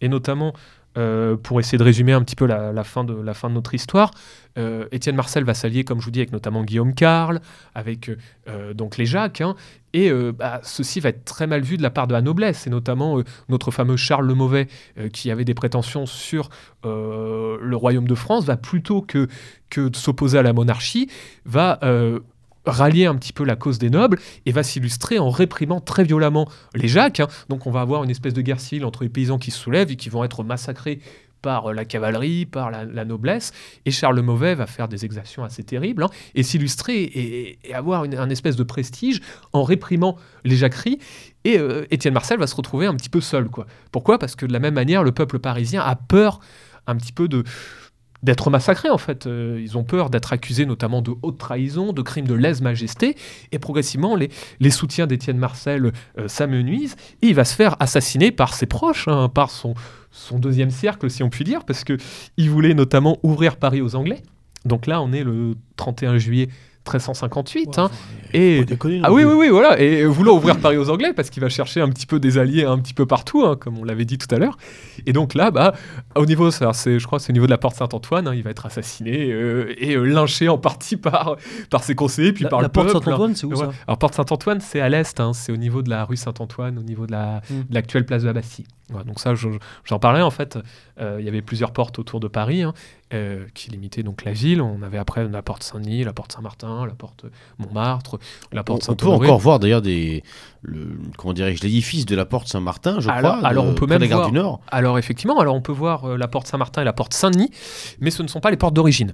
Elles ont été refaites euh, sous Louis XIV. Alors je crois ça doit être 1672, notamment par l'architecte Blondel. Et donc l'idée de ces portes, c'est elles nous font penser un petit peu à des, des arcs de triomphe. Tout à fait. Il y a une fait, représentation, notamment la victoire sur le territoire de Belfort. Mais elles représentent un petit peu ces portes. Et c'est pour ça que derrière ces portes, on a ce qu'on appelle les faubourgs. Faubourg, c'est l'ancêtre de la banlieue. hein. C'est bourg, la ville, faut qui n'est pas dans la ville.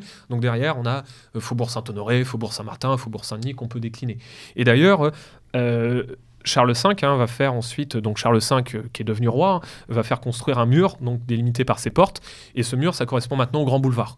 Donc ce mur, on peut plus le voir, mais les Grands Boulevards, c'est l'un des anciens murs de Paris euh, qui a été construit. Alors après cette histoire-là. Mais alors, Étienne Marcel, finalement, c'est le, c'est le bourgeois parfait. Exactement. Que la noblesse, euh, finalement, euh, le méprise. Ah, bien euh, sûr. Ouais, ouais, totalement. Et euh, le peuple l'assassine. Et le peuple l'assassine. Il y a eu un petit peu ceci, effectivement. Donc il a fini, il a fini comme ça, euh, assassi- assassiné. Et, euh, et voilà, donc euh, c'est un petit peu le, le destin de ce personnage. Alors à quel âge? Alors c'est un petit peu, c'est pas trop parce que comme je vous dis au niveau de sa, sa date de naissance, on est un petit peu euh, euh, partagé. Disons que si on prend la date de 1310, euh, 1358, il aurait 48 ans. Hmm. Voilà, donc c'est à peu près l'âge. On remarque qu'il a échappé à la peste, il a échappé à d'autres choses. hein. 48 ans finalement, euh, pour cette époque, c'est pas. Enfin bon, c'est pas, on peut pas dire que ça soit vieux, mais c'est pas non plus jeune, quoi. Mm. Donc euh, voilà, il aura un petit peu tenté cela. Et à partir de ce moment-là, bah, euh, la prévôté va perdre un petit peu son indépendance. C'est-à-dire, c'est le roi qui va euh, reprendre le pouvoir, qui nommera, qui nommera bientôt le prévôt.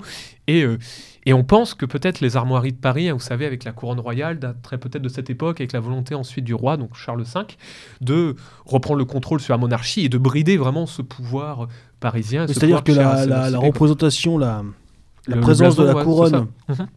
de la couronne royale sur le, le blason de la ville, Ouais. indique que euh, la ville euh, fait allégeance au roi. Il y a ça, exactement. Et ça pourrait dater de cette époque. Alors, voilà, on pourrait être un petit peu, on pourrait débattre sur le sujet, mais effectivement, on a ce côté-là. Et notamment, euh, bah, Charles V, il, se rappelait le sage d'ailleurs plus tard pour ces raisons, parce qu'il a réussi à, quand même tout seul. C'est lui qui succède à Jean de Lebon. C'est lui qui succède à Jean, Jean, de de Lebon, il revient quand même ou Bah, en il, fait, il croupit en- en- à Londres euh, Il va jusqu'à la fin de ses jours Pénard, parce Pénard, le il gars. va- il va- alors, si je dis pas de bêtises, Fish and je crois, chips à il- volonté. il- Voilà, il, meurt. Oh putain, quelle Il meurt un petit peu plus tard, je crois. Il meurt à, à- en 1360 ou quelque chose comme ça. Enfin, peu de temps après, et il va, voilà, il va pas en venir. Et surtout, on va pas payer, on va pas payer la rançon, quoi. La rançon. Ah bon être- Ah ouais, non, non, on va même pas payer un quart de la rançon et autres, parce que comme une fois que le roi est mort, bah finalement, on a plus Ah bah oui, s'il meurt entre temps. Et voilà, et ils, ont, ils ont dû le fumer, non euh, ouais, je sais pas, c'est possible. Comme Mais, un euh, certain. Mais il y a euh, cette idée-là, voilà. Et c'est cette idée, effectivement, aussi à travers un peu les, les états généraux et autres, à, à prendre son temps, à essayer de trouver des, un moyen euh, pour ça.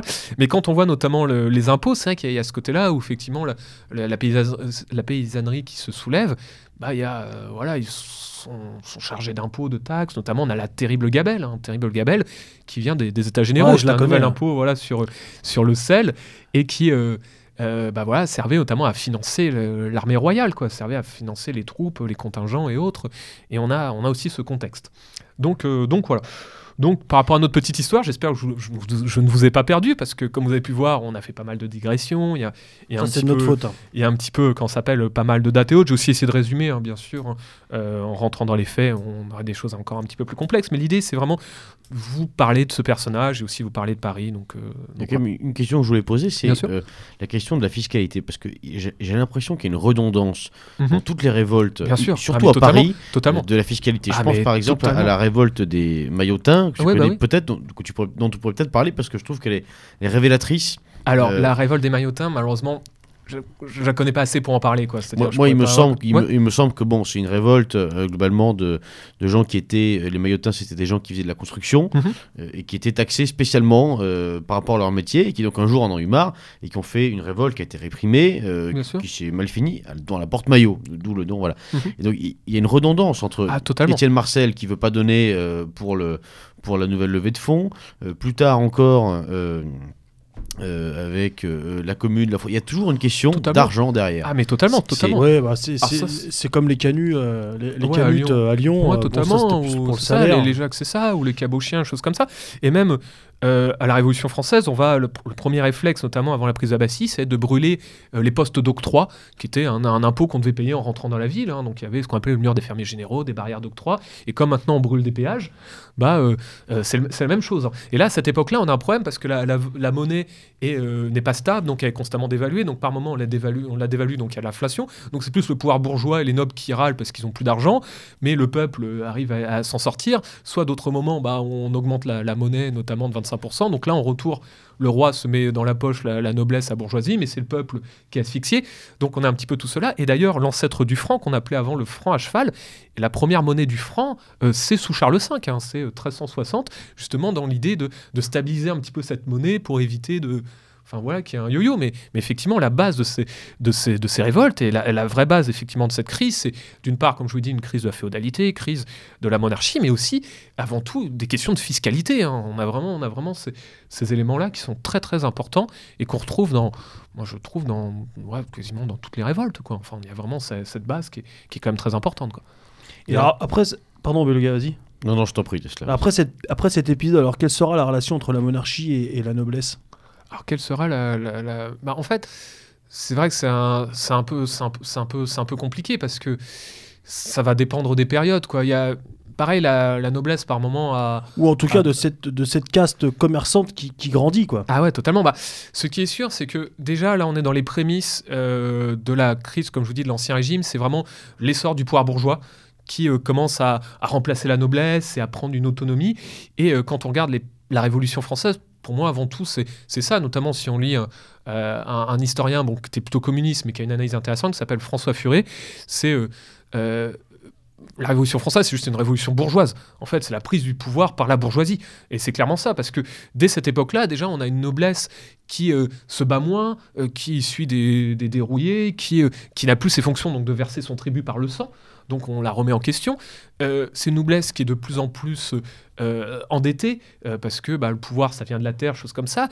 Et progressivement, bah, je pense que vraiment le, le déclin de la noblesse, ça sera quand même plus tard, ça sera Louis XIV, mais euh, on, a, on a vraiment ce côté-là, c'est va dire le début d'un pouvoir bourgeois. Et un pouvoir bourgeois qui est quand même assez, euh, qui est quand même assez, assez important. Donc, euh, Beluga, tu. Oui, alors, pour revenir un petit peu sur, Ouais, sur bien Étienne. Marcel, euh, bon, finalement, il aura été le leader d'une tentative avortée de mettre un petit peu la, la monarchie sous tutelle. oui, totalement, totalement. Paris. Et voilà, d'avoir. Bon, on- des leaders de, des leaders de fronde, de révolte, il y en a eu quand même pas mal. Mhm. Euh, comment ça se fait que Étienne Marcel, lui, il, il a traversé les siècles et que au- encore aujourd'hui, il y a une station de métro. euh, c'est quand même quelqu'un. enfin, Les, les gens connaissent son nom, euh, sans savoir Totalement. qui. Étienne Marcel est quand même assez connu, même aujourd'hui. Comment ça se fait que euh, ce personnage a pu traverser les siècles? Alors, alors ça, c'est une très bonne question. Euh, alors, juste pour rebondir dessus avant d'y répondre, euh, effectivement, ça va même encore plus loin. C'est si vous regardez le logo de la RATP, c'est le visage d'Étienne Marcel de profil. En fait, si Ah vous oui. regardez le lo- logo de la RATP, c'est à la fois l'axe de la Seine, donc ça représente le tracé de la Seine, mais ça représente aussi le visage de profil d'Étienne Marcel.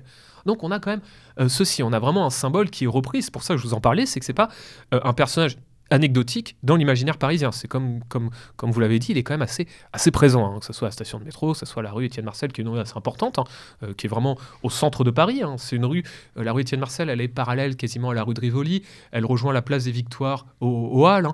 donc c'est quand même important. Station Étienne Marcel, statue Étienne Marcel. Alors il y a plusieurs raisons. Déjà, Étienne Marcel, euh, c'est une figure qui réapparaît au 19e siècle.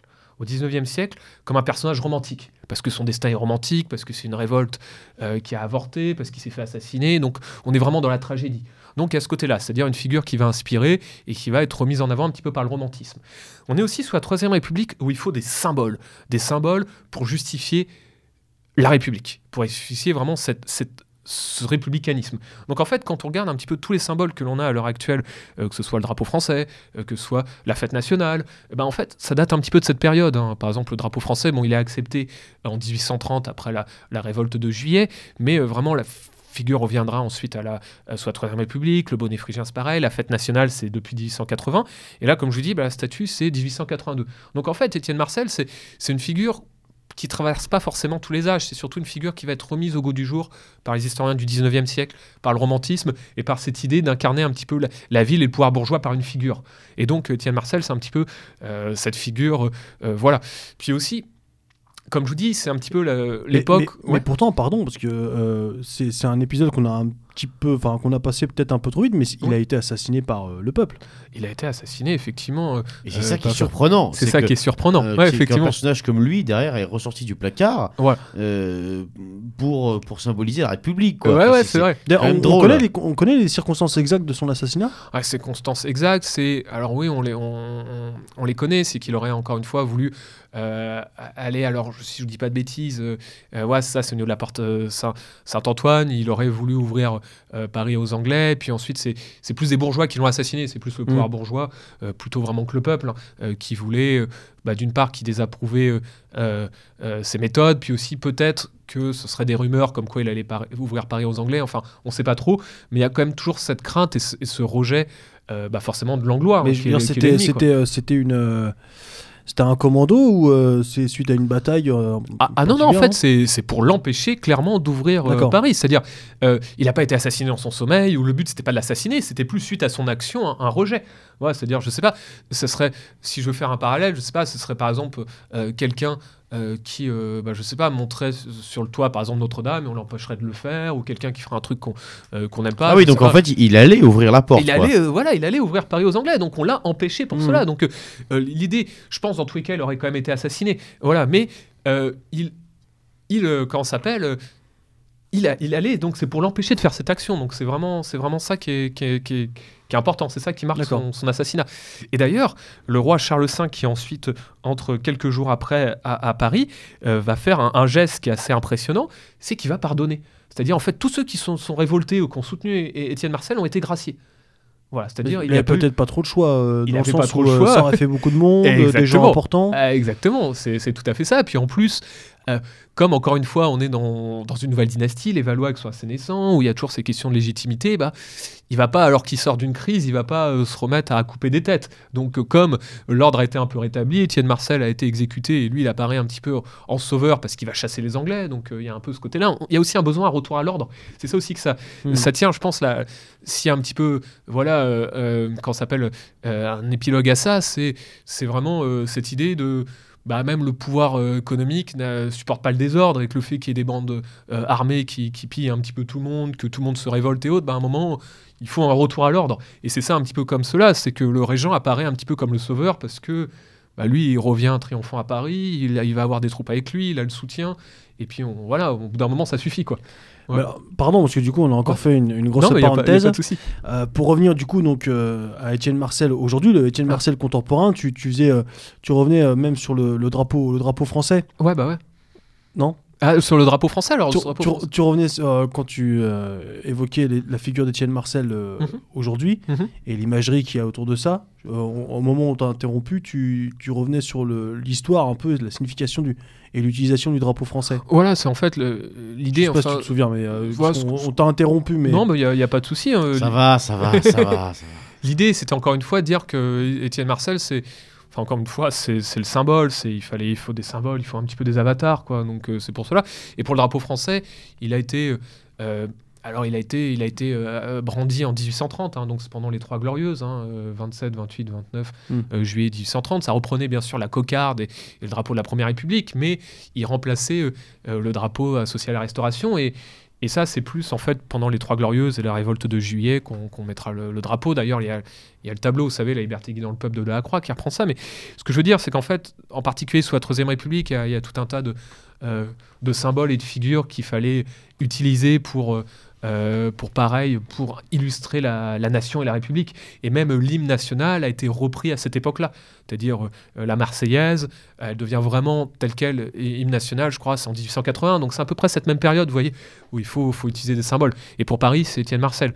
Et d'ailleurs, c'est pour ça qu'ils en font un petit peu le premier maire, alors que, bon, c'est quand même une autre époque, quoi. on ne peut pas parler vraiment de maire.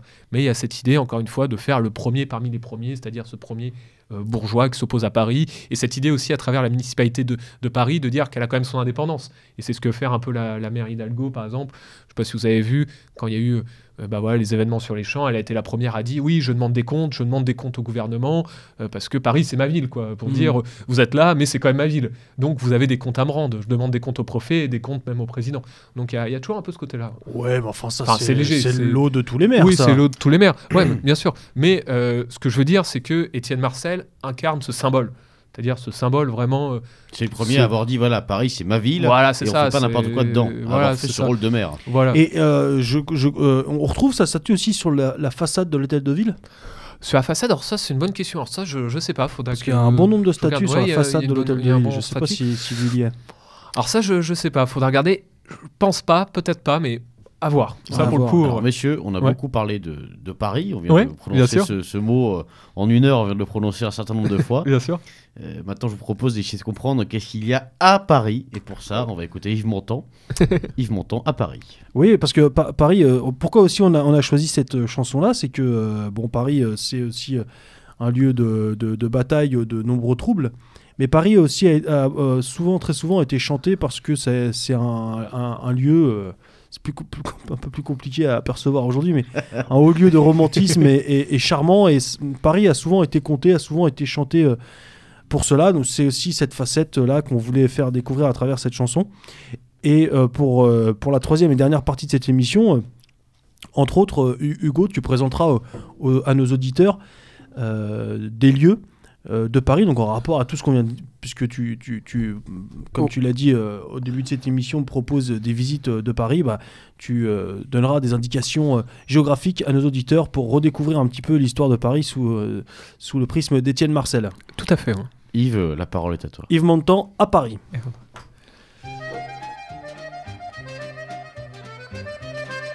À Paris, quand un amour fleurit, ça fait pendant des semaines deux cœurs qui sourient, tout ça parce qu'ils s'aiment à Paris. Au printemps, sur les toits, les girouettes tournent et font les coquettes avec le premier vent qui passe indifférent, nonchalant. Car le vent, quand il vient à Paris, n'a plus qu'un seul souci, c'est d'aller musarder dans tous les beaux quartiers de Paris. Le soleil, qui est son vieux copain, est aussi de la fête et comme de collégiens, ils s'en vont en goguette dans Paris. Et la main dans la main, ils vont sans se frapper, regardant en chemin si Paris a changé. Il y a toujours des taxis en maraude qui vous chargent en fraude avant le stationnement où y a encore l'agent des taxis. Au café, on voit n'importe qui qui boit n'importe quoi, qui parle avec ses mains, qui est là depuis le matin au café. Il y a la scène, n'importe quelle heure, elle a ses visiteurs qui la regardent dans les yeux, ce sont ses amoureux à la scène. Et a ceux, ceux qui ont fait leur lit près du lit de la Seine et qui se lavent à midi tous les jours de la semaine dans la Seine. Et les autres, ceux qui en ont assez parce qu'ils en ont vu trop et qui veulent oublier, alors ils jettent à l'eau. Mais la Seine, elle préfère voir les jolis bateaux se promener sur elle et au fil de son eau jouer au caravelle sur la Seine. Les ennuis, il n'y en a pas qu'à Paris, il y en a dans le monde entier, oui, mais dans le monde entier, il n'y a pas partout Paris. Là l'ennui, à Paris.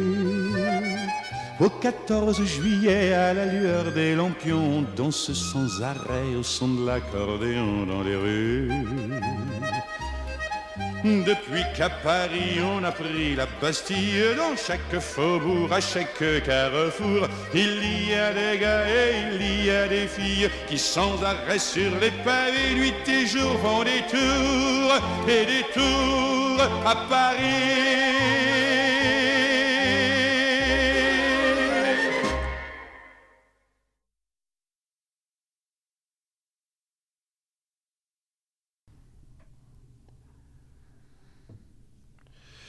Bien, de retour, chers auditeurs, après cette euh, coupure musicale pour entamer la troisième et dernière partie de notre émission euh, pour l'histoire, sur l'histoire euh, de Paris.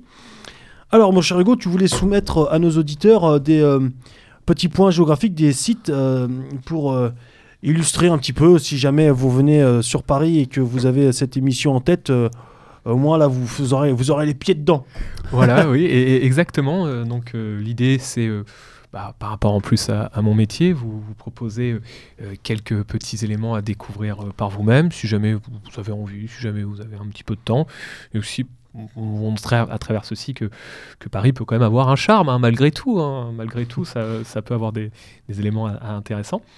Donc euh, bien sûr, comme je l'ai déjà évoqué, vous avez bah, euh, la place de grève, hein, donc c'est la place d'hôtel de ville. Alors faites attention parce que souvent il y a... A- C'est l'esplanade de l'Europe. euh, Ouais, exactement. Non, mais euh, soyons, soyons exacts sur les Soyons termes. exacts sur les termes, s'il vous plaît. Alors faire attention parce que des fois il y a des, euh, je sais pas, il y a des, il y a des espèces de trucs un peu bizarres, hein, des festivals, des trucs d'art Ouais. contemporain et autres. Donc bon, voilà. Mais sinon, voilà, vous serez au, au centre de la place de grève, donc en face de vous, vous aurez euh, l'hôtel de ville. Moi, je vous Alors- conseille. Ouais. Pardon, mais sur cette place, il y y, a quelque chose de rigolo à faire. Ouais. Euh, quelque chose que j'avais découvert dans un- l'un des bouquins de Ratier sur les symboles ésotériques euh, cachés dans Paris. D'accord. En criant à la. Lorsque, lorsque vous, vous vous présentez, donc lorsque vous êtes sur cette, euh, sur cette place, que vous êtes face à l'hôtel de ville, sur la place est dessiné sur les pavés de la place Mhm. un dracard Mhm. représentant, c'est pas vraiment un dracard techniquement Ouais, parlant, mais plutôt- représentant plutôt le symbole. Ouais, c'est ça, c'est la nef. Donc la De- nef des, de Paris. Des notes, ouais, totalement. Maintenant, je vous invite à vous coller dos à la porte. Mettez-vous dos à la porte de l'hôtel de ville et là, vous regardez à nouveau ce, ce, ce, ce, ce, ce- ce- ce drapeau, Ce bateau. ce bateau qui, d'un seul coup, euh, a l'allure d'un autre symbole, un symbole judaïsant, Ah oui, à sept branches, si vous voyez ce que je veux dire. D'accord. C'est absolument euh, criant. C'est très drôle. D'accord, ok. Ah, Je, je Alors, savais pas, mais... est-ce que c'est. euh, C'était la minute euh, complot. Voilà. Était- euh, non, il y a aucune, il y a aucune, il y a, il y a- y a- il y a aucune, euh, il y a aucun complot là-dedans. Il y a 50 000 photos d'ailleurs euh, qu'on peut voir sur internet. Il y a aucun complot. C'est juste une, une observation. Une constatation, ouais. D'ailleurs, si, fait. d'ailleurs, si on regarde les oreilles de Dan Hidalgo, on, on s'aperçoit bien que c'est un reptilien. ça, ça, ça saute aux. Tout porte à croire qu'elle arrive de Mars. Non, mais je, je t'assure. c'est pas drôle. Bref. Et donc, euh, oui, alors. alors, euh, je vous conseillerais d'aller euh, rue François Miron. Alors, rue François Miron, c'est derrière l'hôtel de ville, hein, quand vous allez vers le 4e arrondissement. Là, vous avez une adresse qui est assez intéressante, qui s'appelle l'Association du Paris historique, où vous avez à l'intérieur plusieurs représentations et reproductions de plans de Paris, donc qui montrent un petit peu l'évolution de la ville. Vous avez pas mal d'ouvrages sur le sujet, donc si jamais, on sait jamais, hein, si jamais l'histoire de Paris vous intéresse, je vous conseille d'y faire un tour. Il y a un vieux cellier aussi qui est en train, un vieux cellier médiéval qui est en train d'être restauré. Et en face, vous avez ce qu'on appelle les maisons médiévales. Donc les maisons médiévales, en fait, ce sont deux façades à colombage ou pan de bois qui ont été restaurées en, en 1967 et qui montrent un petit peu comment était Paris, euh, bah, éventuellement à cette époque-là. Donc on peut avoir euh, ceci. Après, en continuant, C'est Oui. un, c'est un quartier quand même où il faut penser à serrer les fesses. Quoi. Ah bah, bien, là dans cette, dans cette partie-là ça va. C'est plus l'autre côté. hein. Là on n'est pas à rue des Rosiers, on n'est pas dans des choses comme ça. On est plus la partie euh, de, de l'autre Oui, côté parce que qui est proche par- de la Seine. paradoxalement, c'est c'est pas, euh, c'est pas le coin de Paris le plus vieux, Bah ouais. parce que Mhm. c'est plutôt rive gauche. Là, on est rive Oui, droite, c'est plutôt rive Oui, gauche. c'est ça. euh, c'était voilà. plutôt le quartier latin. Mais c'est, euh, je, je crois, euh, ne pas me tromper en disant que c'est ces ces quartiers-là, ces rues que tu viens de citer, que vous venez de citer, pardon, euh, c'est euh, le. euh, par contre, euh, le- en- en- là, le- pour le coup, le Paris le plus vieux, parce que ça n'a pas été trop modifié, l'architecture, la disposition des rues euh, sont encore d'époque. C'est ça. C'est des petites rues biscornues avec des bâtiments euh, de traviole, Exactement. chose qu'on ne trouve pas ailleurs dans Paris. qu'on trouve pas ailleurs dans Paris parce que Paris ça reste une ville du 19e siècle. C'est une ville haussmannienne, hein, donc c'est 1860, c'est les grands boulevards, les façades haussmanniennes, euh, d'ailleurs ça vient de là un petit peu le- tous les problèmes de logement. Mais euh, bah, la plus vieille façade de Paris telle qu'elle, elle serait datée de 1407 et c'est euh, la façade qui aurait appartenu à Nicolas Flamel qui était aussi un grand bourgeois parisien, et elle est rue euh, de Montmorency, elle est au-dessus de Beaubourg, donc pareil, on est à la limite du Marais. C'est pas là où il y a le restaurant, un restaurant actuellement. Si maintenant qui s'appelle l'auberge Nicolas Flamel, ouais, Ouais, Ouais, c'est ça, ouais, totalement, c'est exactement ça. La façade est très jolie, hein. ça à l'occasion, je vous conseille vraiment d'y aller parce qu'elle est super jolie. Il y a toute une, une, une, s'appelle? Une, maxime un petit peu en ancien français, c'est euh, euh, qui dit en, gros euh, Nous hommes et femmes demeurant au porche qui fut créé en l'an de grâce 1407, sommes tenus chacun en droit de dire tous les jours un Ave Maria et un Pater Nostré en priant Dieu. Donc en gros, en fait, c'est c'est-à-dire c'est- c'était un lieu de refuge pour les pauvres qui pouvaient avoir le souper Ouais. euh, gratuitement à condition d'être des bons chrétiens. Et on a retrouvé aussi dessus les armoiries de, de flanelle. Non, c'est presque l'inverse. Le, ouais, le NLF, ouais, c'est vrai. C'est un petit peu dommage. Mais euh, effectivement, on retrouve dans, dans- dans ce quartier euh, bah, effectivement des, des rues encore un petit peu qui nous, pourraient nous évoquer la période médiévale ou des choses comme ça. Donc c'est pour ça, hein, vu notre sujet, je vous, je vous invite à y aller. Après, en, en- en continuant, euh, vous pouvez aller, alors euh, il faut passer par la, la rue du Figuier, rue de l'Ave Maria, et après rue des Jardins Saint-Paul, vous allez voir des restes euh, d'enceintes. Donc c'est l'une des enceintes qu'on appelait l'enceinte Philippe Auguste, donc euh, qui faisait le tour de Paris au Moyen Âge. hein. Euh, La première enceinte. Ouais, voilà. Enfin, c'était. Enfin, historiquement, c'est pas la première enceinte, mais du moins c'est Ah bon celle qui est encore visible. D'accord. La toute première enceinte, il y avait déjà un mur d'enceinte autour de Lutèce. Enfin, Sur- de, l'île- de sur l'île de la l'île de la cité. L'île de la cité, Ouais. tout à fait. Et euh, pour autant, euh, là, c'est celle qui est, visible encore. Et là, euh, notamment, il y a vraiment un, pan de mur qui est intéressant avec deux tours. Et euh, bah voilà, ça vaut le coup. Et surtout, derrière, vous avez ce qu'on appelle le village Saint-Paul. Alors, village Saint-Paul correspond aux anciens jardins royaux. Et c'est ici que le roi Charles V va s'installer. Parce que, comme je vous l'ai dit, il a été un petit peu traumatisé par cet épisode de 1358, hein, lorsqu'il a été euh, failli être assassiné par Étienne Marcel. Et donc, il s'est installé là-bas. Et là, ici, c'est toute la zone euh, qui était la zone royale, qu'on appelait le logis royal de Saint-Paul. Il, il s'est mis en banlieue, en fait, le roi. Un petit peu, ouais, il s'est mis en banlieue, c'est ça. Et donc, vous avez une rue qui s'appelle la rue Charles V pour ces raisons. Donc, euh, vous allez là-bas, rue Charles V. Et après, en continuant, vous allez vers la Bastille. Bon, la Bastille, il reste, il reste plus rien, mais vous avez euh, bah, un petit peu l'idée de ce Paris à cette époque-là. Euh, il faut aussi aller à Vincennes. hein. Si vous allez au château de Vincennes, là, vous aurez aussi une idée un petit peu de l'architecture de l'époque. Le château de Vincennes aurait été construit sous Charles V. Il va faire construire une réplique de la Sainte-Chapelle. Donc, ça aussi, c'est un petit coup à voir.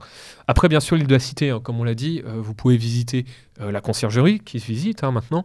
Euh, vous pouvez faire le tour de, euh, ça s'appelle, du palais, qui est quand même assez joli. hein. Bon, il y a le palais de justice, la cour d'appel, cour de cassation, ainsi de suite. Mais vous avez la Sainte-Chapelle aussi, mais vous avez des, tours historiques comme les tours qui datent de Philippe IV le Bel, la tour d'argent, la tour César, la tour Philippe Auguste qu'on appelle la tour Montbec, et vous savez surtout la tour de l'horloge. Tour de l'horloge, c'est la plus vieille horloge de Paris, et elle aurait été construite justement à cette époque-là. Euh, à l'origine, c'était un beffroi qui annonçait un petit peu euh, ce qui sonnait quand il y avait des attaques, des choses comme ça. Et ensuite, comme le roi a quitté l'île de la Cité, bah, il voulait marquer le temps avec, euh, avec une horloge. Et donc, c'est vraiment la plus vieille horloge de Paris qu'on appelle la tour de l'horloge. Donc là, pareil, on serait un petit peu à cette époque-là. Après, vous avez la station de métro Étienne Marcel, où vous avez justement l'indication comme quoi bah, c'est la RATP qui s'en est inspirée. Donc, bon, la station de métro est pas dingue, hein, ça reste le métro, mais si jamais vous êtes curieux, vous pouvez au moins voir un petit peu ces éléments. Vous pouvez vous balader le long de la rue Étienne Marcel. Alors, c'est une rue qui est intéressante parce qu'à côté, il y a, pas mal de choses. Il y a par exemple la rue de la Petite et de la Grande Truanderie, dont l'origine pourrait peut-être être liée aux activités criminelles. hein. On avait aussi ce qu'on appelait le pilori idéal, où on mettait euh, les personnes en humiliation publique. hein. Euh, vous avez ensuite, en continuant la rue Étienne Marcel, la place des Victoires, qui est l'une des grandes places royales de Paris, qui a été construite euh, sous Louis XIV en euh, 1686, je crois, euh, qui symbolisait les victoires du royaume et c'était euh, voilà qui, qui rendait hommage au roi Louis XIV. Euh, donc voilà, on a, on a pas mal de choses euh, dans, dans ce coin-là euh, qui vaut le coup avec pas mal de, voilà, de, de petites anecdotes. Et donc euh, je vous conseille un petit peu de, de rester. ben, on, on est vraiment au centre, hein. donc si on fait abstraction de, de tout le reste, on peut trouver quand même un, un certain charme. Voilà. Hmm. Et vraiment, l'intérêt de toute cette partie derrière euh, l'hôtel de ville et autour de Saint-Paul, c'est que c'est comme un endroit calme. Franchement, il n'y a, pas grand-chose. Il y a juste un collège lycée, lycée Charlemagne, une église, euh, euh, Saint, euh, comment ça s'appelle, c'est ça, c'est Saint-Paul-Saint-Louis qui est, assez joli. Bon, voilà, c'est un endroit où vous pouvez vous balader. euh, ça reste tranquille, il y a pas, vous ne serez pas embêté, il n'y a pas de bruit. Bon, ça a du charme. Voilà. Donc voilà. Nous, ça D'accord. sera, ça sera un petit peu tout pour les, les petits conseils. Bon, c'est puis- déjà, c'est déjà une liste assez, assez, Ouais, ouais, assez ça- large. hein. Là, avec, Parce que- avec ça, vous pouvez faire au moins une balade au moins d'une heure, tranquille. Euh, hein, oui, oui, en oui, prenant oui, votre oui, temps, tranquille. oui, oui. De, de tout, de, Euh, ouais, tout ce que vous avez dit là Moi j'aurais dit, j'aurais dit au moins deux heures. hein, Ouais, peut-être, coup. Moi Moi, j'aurais j'aurais dit une dit, journée.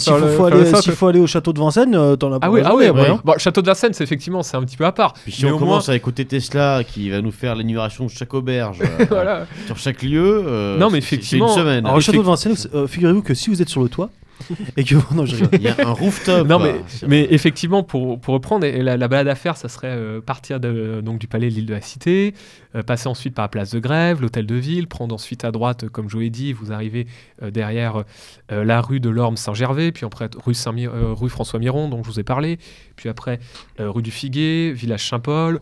Vous arrivez euh, ensuite au niveau, de, au niveau de la Bastille avec le mur d'enceinte. Éventuellement, si vous êtes euh, courageux, vous pourrez remonter après pour aller jusqu'à la rue Saint-Martin et voir les portes dont on a parlé tout à l'heure. Et euh, voir après, comme on a dit, Saint-Denis. Flamel. Voilà, voilà. On peut, on peut faire quelque chose comme ça qui, qui- qui- que je trouve euh, assez sympa, assez intéressant. Et après, vous redescendez justement à partir de la rue Saint-Denis. Vous pourrez revenir rue Étienne Marcel, station de métro Étienne Marcel, et après rue de la Petite et de la Grande Truanderie. Donc ça vous fait voilà un espèce de parcours. Là, vous serez vraiment dans, dans le centre rive droite. hein. Donc on est le centre rive droite. Ça, peut, ça peut avoir son charme. Et puis, et puis quand, quand, quand vous serez, chers auditeurs, quand vous serez sur cette fameuse place des grèves euh, face Ouais, ça, à l'hôtel de ville. Mhm. euh, eh bien, euh, sachez pour votre petite culture générale que vous serez seulement à quelques mètres euh, eh bien, de- du fameux studio, euh, studio de Méridien Zéro, qui se trouve en fait face à, à- à l'hôtel de ville. Vous, pourrez- vous pourrez peut-être nous, nous saluer, avoir, avoir une, une, une pensée émue pour nous. Voilà. Tout à- Tout à fait. Bien, merci en tout cas euh, Hugo euh, pour euh, avoir, euh, enfin pour, pour, pour votre présence et, et pour nous avoir instruits.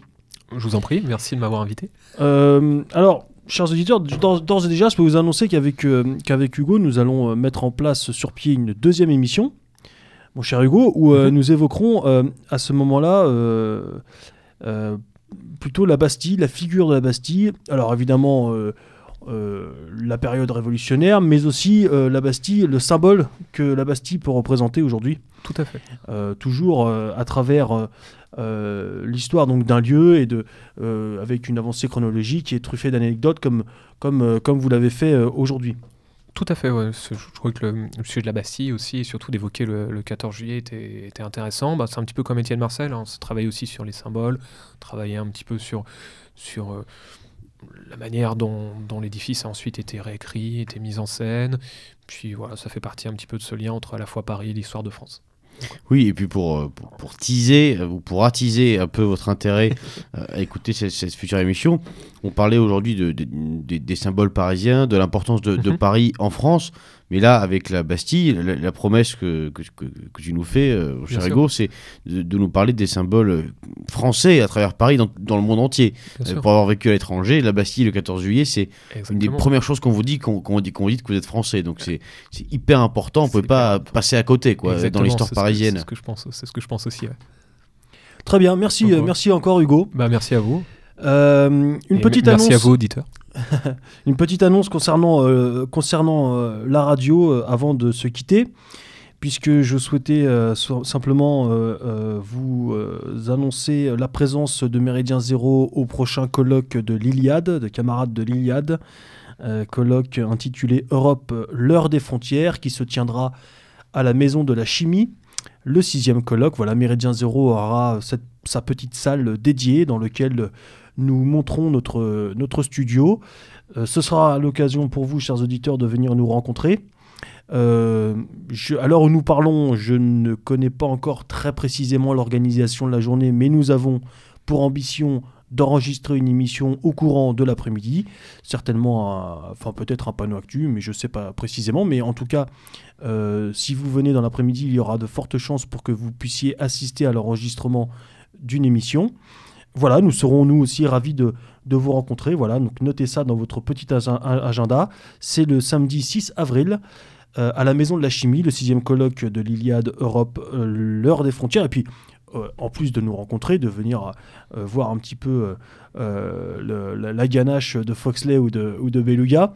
Ça vous permettra, chers auditeurs, tout simplement d'assister aussi au colloque hein, qui, qui, qui a son intérêt, qui, qui, qui, sera, j'en suis sûr, très intéressant. Euh, le, camarade de l'Iliade organise ça euh, de façon euh, très professionnelle dans un cadre très joli. Voilà, donc je vous donne rendez-vous, je l'espère, le 6 avril à la Maison de la Chimie pour, dans la petite salle dédiée donc à Méridien Zéro. Beluga, un dernier mot?